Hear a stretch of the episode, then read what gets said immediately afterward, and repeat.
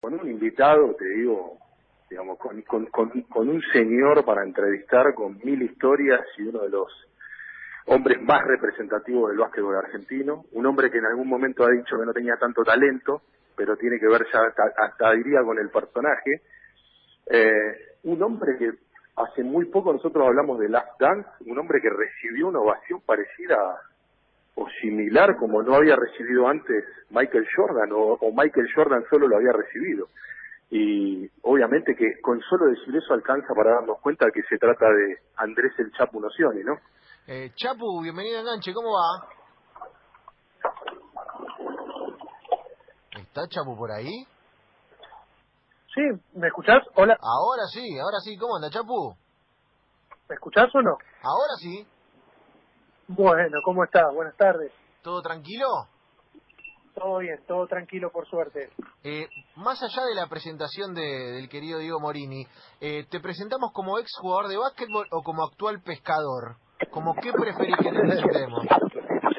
No, no, como ex jugador de básquet, pescador soy, es una, solo es una, un pasatiempo, no un hobby, esa es la realidad.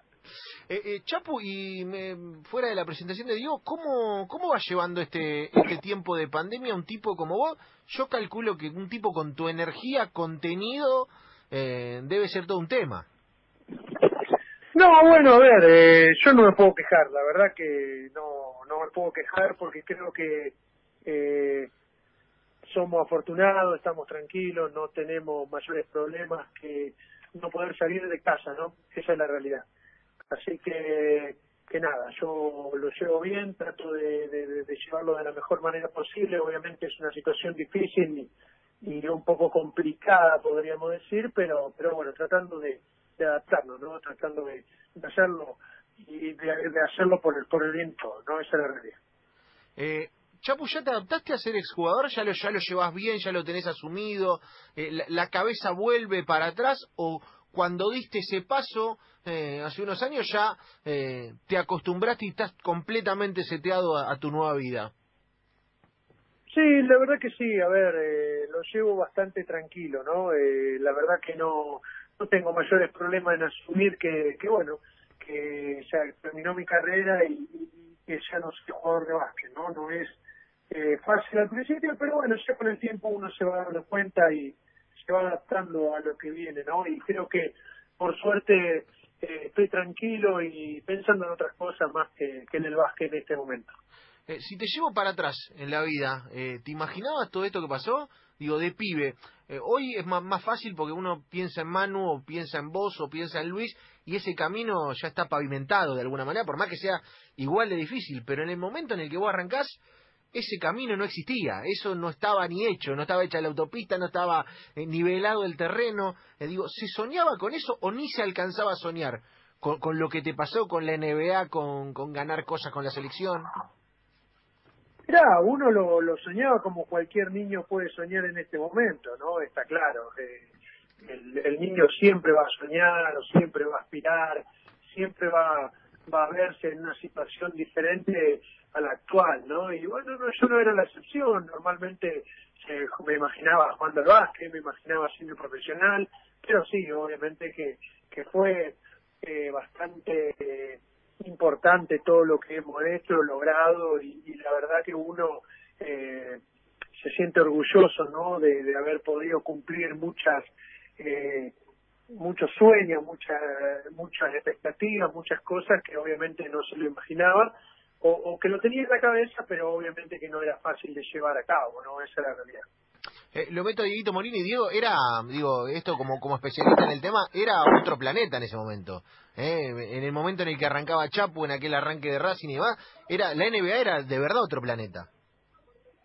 Sí, y a mí me quedaba un poco la, la, la historia esto de que hablaba de Chapu, que lo imaginaba y lo soñaba, eh, y, y, tiene cierta lógica, y ahí un poco voy, con la pregunta con el Chapu de si aún ahí en esa, en esa primera etapa de Racing, ese descubrimiento de León, eh, se fantaseaba con eso, porque en algún momento lo hablábamos con Chapu y todos, todos tenían el póster de los jugadores de la NBA. ¿Y, y, y cuán real era eh, eh, eh, cuando jugaba con los chicos ahí decir, yo voy a estar ahí? ¿Cuántas veces lo dijiste? Eh, no, la verdad que no muy pocas veces, no no me acuerdo haberlo visto. Yo normalmente mi ilusión era jugar la Liga Nacional, esa era mi, mi, mi, pasión, mi objetivo, y, y después llegar a Europa, ¿no? Entonces, sinceramente, no, no fue algo preparado o algo realmente soñado y que se fue dando por el movimiento normal de la carrera deportiva, ¿no? Pero, pero bueno, ya obviamente ya ahí estábamos inmersos y ya estábamos en otra situación totalmente diferente, esa es la realidad. Pero en base y eso no, la verdad que escuchábamos a León hablar de, del potencial de Argentina que se veía, pero y se veía un gran futuro para el básquetbol argentino, pero nunca pensamos que podíamos haber llegado a, la magnitud en la que llegamos, ¿no? Esa es la, la realidad. Y si te cuentan otra cosa, es, un poco un cuento también, ¿no? Porque nosotros en ese momento buscábamos nuestro lugar en la Liga Nacional y, hacernos ver para poder llegar a Europa, esa era la, la realidad. Llegar a la NBA era muy, muy complicado, muy difícil. Eh, la NBA era mucho más cerrada que ahora, entonces no, no era tan fácil pegar el salto como como lo puede llegar a ser ahora, ¿no? Eso me parece a mí, ¿no?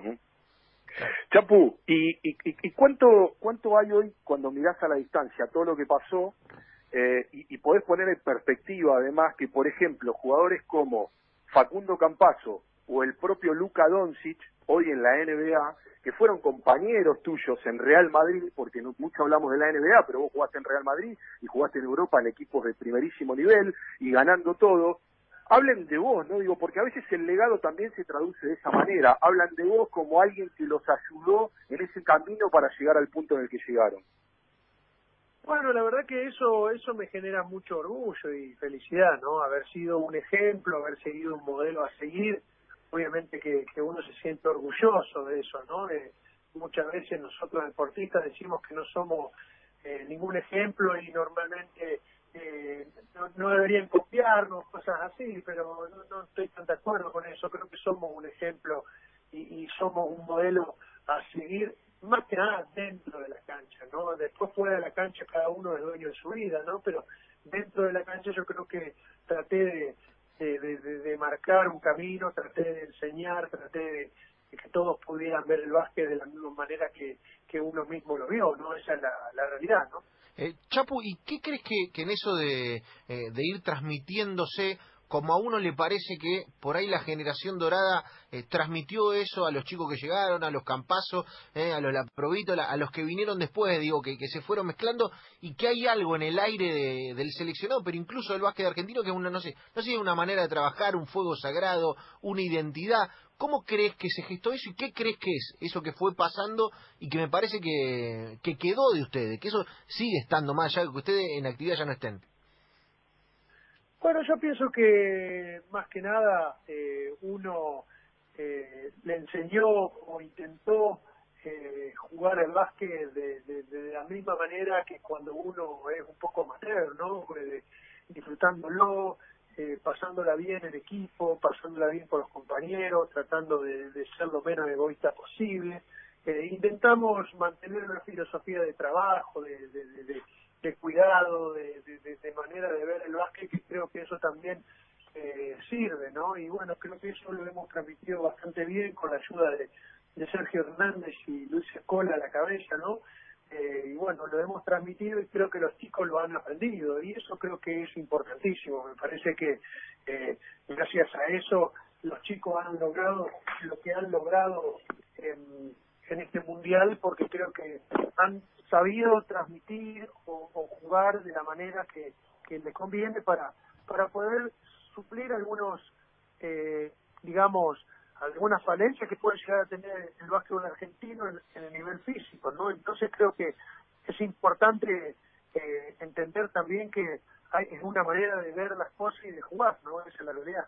Eh, Chapu, y, en eso eh, te he leído declarar en alguna ocasión en la que también hay alguna referencia vinculada a eso con los triunfos. Digo, no deja de ser el deporte un lugar tan precioso pero tan injusto en el que ustedes generaron esta filosofía, la laburaron como grupo, eh, se adaptaron cada uno a su papel, eh, hicieron todo lo que había que hacer, pero por ahí si dos pelotas no entraban y la medalla no se daba, eh, hoy no estábamos hablando de todo esto, no estamos hablando de toda esta construcción de valores, porque no dejamos de ser eh, gente muy apegada al exitismo.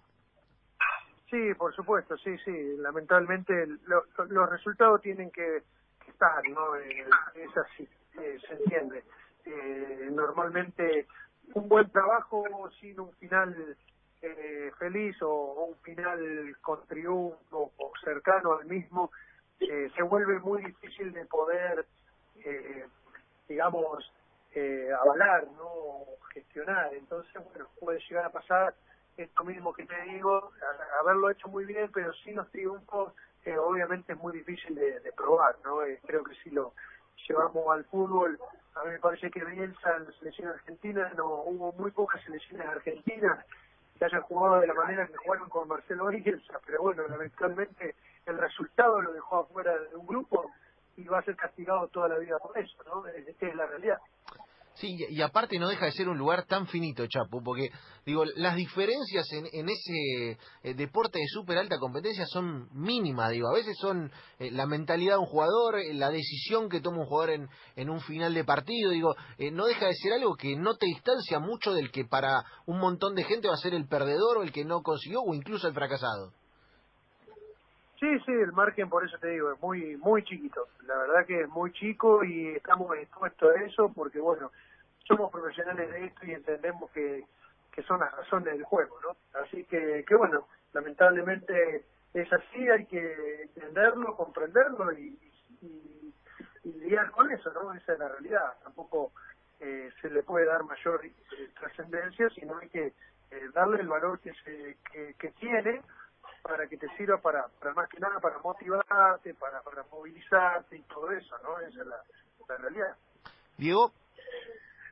Chapu, eh, te cambio un poquito de tema y te llevo un poco para atrás eh, y, me gustaría que, que aclares un poco y es el momento de, de aclarar, creo que ya lo hiciste alguna vez, pero vale, eh, porque a partir del último documental de, de Oberto, Reset, donde hablaron de muchas cosas, una de las cosas que que se habló fue la famosa pelota de Atenas y la pelota de Manu, donde te volvieron a señalar y en redes sociales vos amenazaste con eh, eh, que por favor no te señalen. E-, es el momento de decir algo. ¿Qué, qué vas a decir algo, Chapu, de eso? Pues te señalan siempre.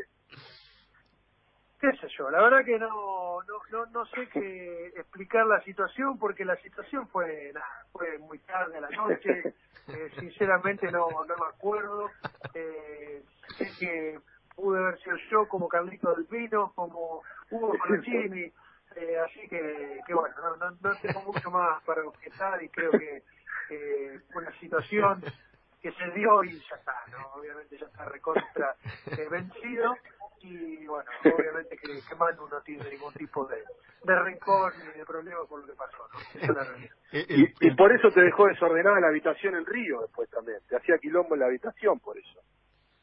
Sí, puede ser, puede ser que sea un poco un, poco de, de, venganza, sí, puede llegar a ser el, claro. caso, sí, exactamente. Chapu, eh, igual viste que estamos como una época de cuarentena en la que se hace revisionismo, se mira para atrás, se recuerda, se hace en vivo. Digo, si querés inventarte una sobre la sobre esa pelota, digo, como para resignificarla, decir, no, fue tal y lo mandamos en cana, no hay problema. Nosotros te bancamos periodísticamente, ¿eh? Salimos a decir que es eso, mandamos a declarar eso. Eh, no, no, para nada, no, no tengo ningún problema, asumo totalmente mi acto, no hay ningún tipo de drama, así que no, no hay problema, no, no, no tengo por qué echarle la culpa a nadie, no se preocupen. Diego. Chapu, cuando cuando ves que, jugadores argentinos, sobre todo Facundo, ahora se habla tanto de NBA y, su futuro y, y, y, lo que pasa con Nico, de si va a Panathinaikos, si no va, eh, Garino que, que cambió de, de liga, que va a cambiar de liga. Eh, ¿Qué te genera vos todo eso, no? En función de eh, la mirada al futuro de lo que es el básquetbol argentino, digo, porque ustedes dejaron algo, pero evidentemente estos chicos también están marcando algo que no solo tiene que ver con la NBA, digo, me parece que ahí hay un punto en el que se entendió muy bien cómo laburar por fuera de la Argentina, ¿no? Sí, sí, por supuesto. Creo que ellos, como te dije anteriormente, han marcado su propio camino, han marcado su propia filosofía de juego y creo que eso es muy importante y muy valioso, ¿no? Creo que nosotros hemos tratado de ayudarlos, tratando de acompañarlos pero ahora ellos mismos están marcando su historia, ¿no? Y yo le, le deseo lo mejor de todo, ¿no? Le, deseo lo, lo, lo, lo mejor y, ojalá que a todos se le vayan cumpliendo los objetivos que uno va planteando, ¿no? Y más que nada eh, es un orgullo ver eh, cómo ellos eh, se están haciendo lugar en diferentes ámbitos, diferentes ligas, y eso creo que hace que, el básquetbol argentino crezca, ¿no? Eh, la realidad es esa, el básquetbol argentino se ve muy beneficiado, obviamente, por, por, todo el progreso que han tenido estos chicos y, y, lo bien que han entendido la manera de jugar y la manera de sentir el básquet. Eso creo que también es, muy importante. Eh, Chapu, me llevo me llevo un poquito el comentario sobre sobre Facu. Eh, claramente todos lo vemos a Facu en la NBA por nivel, por eh, que ya lo demostró ante los mismos tipos en, circunstancias de selección, porque muchos compartieron con él eh, trayecto en Europa, pero más allá de, saber que está a esa altura y que, y que creo que en eso coincidimos todos, ¿qué lo hace distinto como para llegar ahí? ¿Cuál es el talento que tiene? ¿Qué es lo distinto que Facu tiene a otros jugadores? Bueno, mira, eh, básicamente creo que tiene una manera de jugar al básquet. Primero, un gran talento, decía, para jugar al básquet si no tuviera eso, básicamente no estaríamos hablando de esto, ¿no? Eh, pero él tiene un talento increíble para jugar al básquet, una visión de juego increíble, eh, tiene una manera de sentir el básquet que eso sí lo hace diferente, ¿no? Eh, creo que la manera de que él siente el básquet, juega, eh, su fuerza, todo lo que deja dentro de una cancha es lo que lo hace diferente. Esa es la realidad. A mí me parece que es muy, muy importante eh, eso.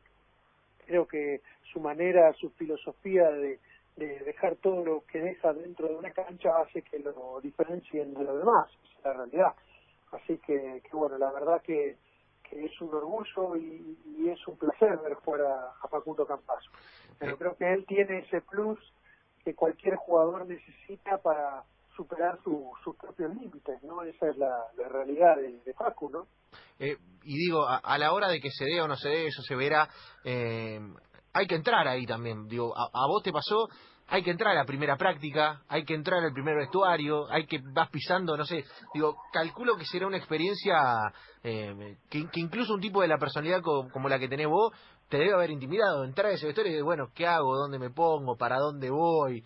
quién la maneja acá, quién no la maneja. Hay que entrar a esos lugares también.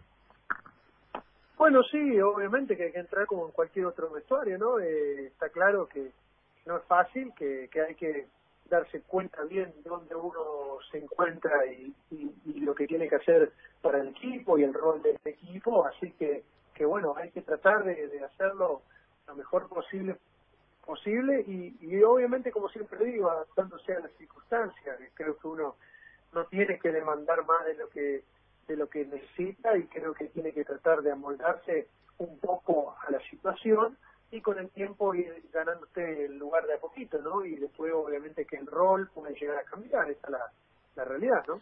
Y, y en, ese vestuario de Chicago, que fue el primero tuyo en la NBA, ¿qué te bajó a la realidad? ¿Qué te, puso en, en competencia, digamos? Eh, ¿Cuándo sentiste que, bueno, ya está, arrancó, listo, vamos? Eh, no, a mí desde el minuto cero, a ver, fue un nuevo desafío, una nueva eh, circunstancia. Eh, Chicago es un equipo obviamente muy, muy poderoso, muy conocido a nivel internacional y bueno, a mí fue un desafío y desde el minuto cero lo asumí como tal y traté de, de, poder hacerlo eh, de la mejor manera posible, esa es la realidad. Yo creo que el desafío fue un desafío lindo, un desafío apasionante en su momento, pero que bueno, como te dije, necesitas también un poco de adaptación, obviamente, que, que de a poquito lo, lo fui dando, ¿no? Lo fui, fui tratando de, darme eh, ese lugarcito y tratar de, poder eh, encontrar mi lugar para poder eh, jugar la, la mejor manera posible para rendirle al equipo también, ¿no? Esa es la, la realidad. Hay un momento también donde hay que dejar al ídolo siendo ídolo y hay que bajarlo a la realidad y y jugarle, digo, también está eso, de está, lindo idealizar todo, pero hay un momento de la competencia donde el animal competitivo eh, quiere lo mismo que quiere el otro, y, eso ustedes lo tienen. Sí, por supuesto, pero pienso que hay que hay que tratar de, veces no pensar mucho contra quién o, en qué momento hay que jugar, ¿no? Me parece que hay que tratar de, de, no subestimar el momento, pero a la vez tampoco darle una magnitud o una importancia increíble para mantenerte en un equilibrio, ¿no? Esa es la realidad. Así que, que nada, yo pienso que, que es eh, una manera de ver las cosas, ¿no? Tratar de bajar todo a, lo natural y a lo cotidiano para, para que obviamente no te afecte de una manera negativa a la hora de rendir o a la hora de, de, hacer las cosas, ¿no? Esa es la realidad. Diego. Chapu, me quedaba un poco con lo que hablabas de Facu también y tu experiencia de NBA y Real Madrid. Y un poco quería conocer tu reflexión a partir de haber escuchado yo a otros eh, que conocen del tema, bueno, como Claudio Villanueva, que vos lo conocés muy bien, que él decía que tomar la decisión de, de dar el paso a la NBA eh, tiene que ser muy segura en función de que Facundo está en un lugar muy importante, probablemente y seguro es el equipo más importante por fuera de la NBA como es Real Madrid, eh, y hay que seleccionar muy bien ese paso a dar.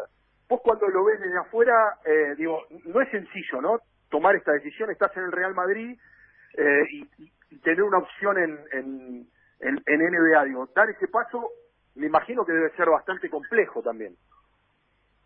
No, por supuesto, sí, sí, la verdad que no es fácil cambiar de ambiente tan rápido sabiendo que uno está en un lugar eh, de altísimo nivel, ¿no? Porque Madrid es un equipo fuera de la NBA, eh, pero igualmente no deja de ser una estructura de NBA, ¿no? Y, bueno, eh, obviamente que no es del todo fácil darse cuenta o, o dejar un lugar así, eh, así porque sí, ¿no? Pero, pero bueno, el desafío de la NBA es un desafío que vale la pena.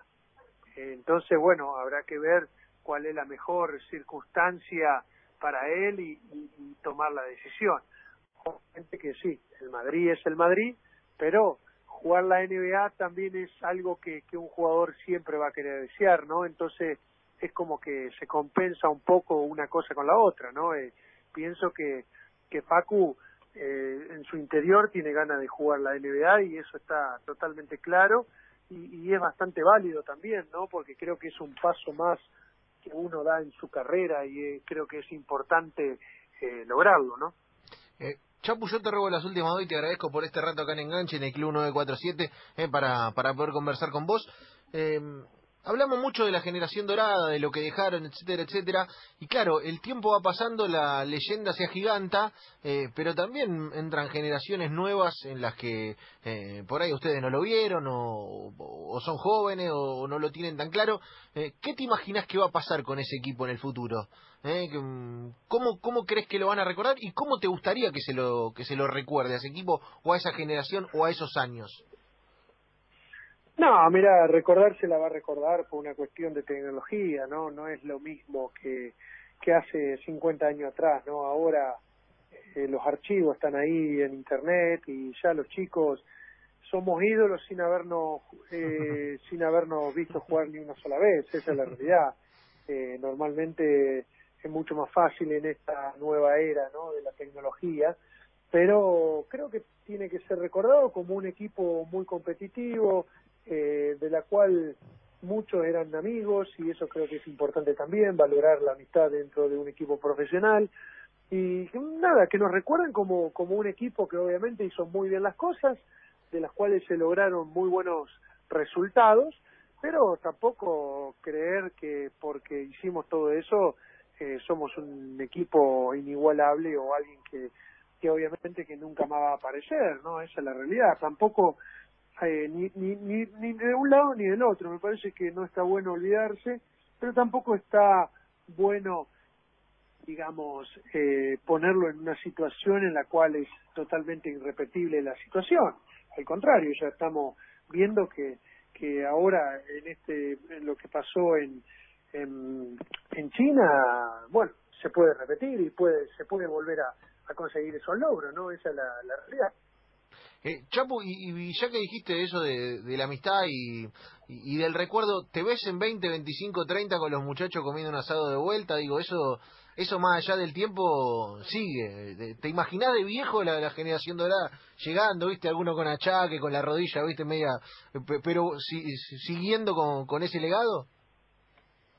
Sí, por supuesto, yo pienso que creo que, no va a haber ningún tipo de problema y, y pasará, obviamente, como pasa ahora, eh, de vez en cuando.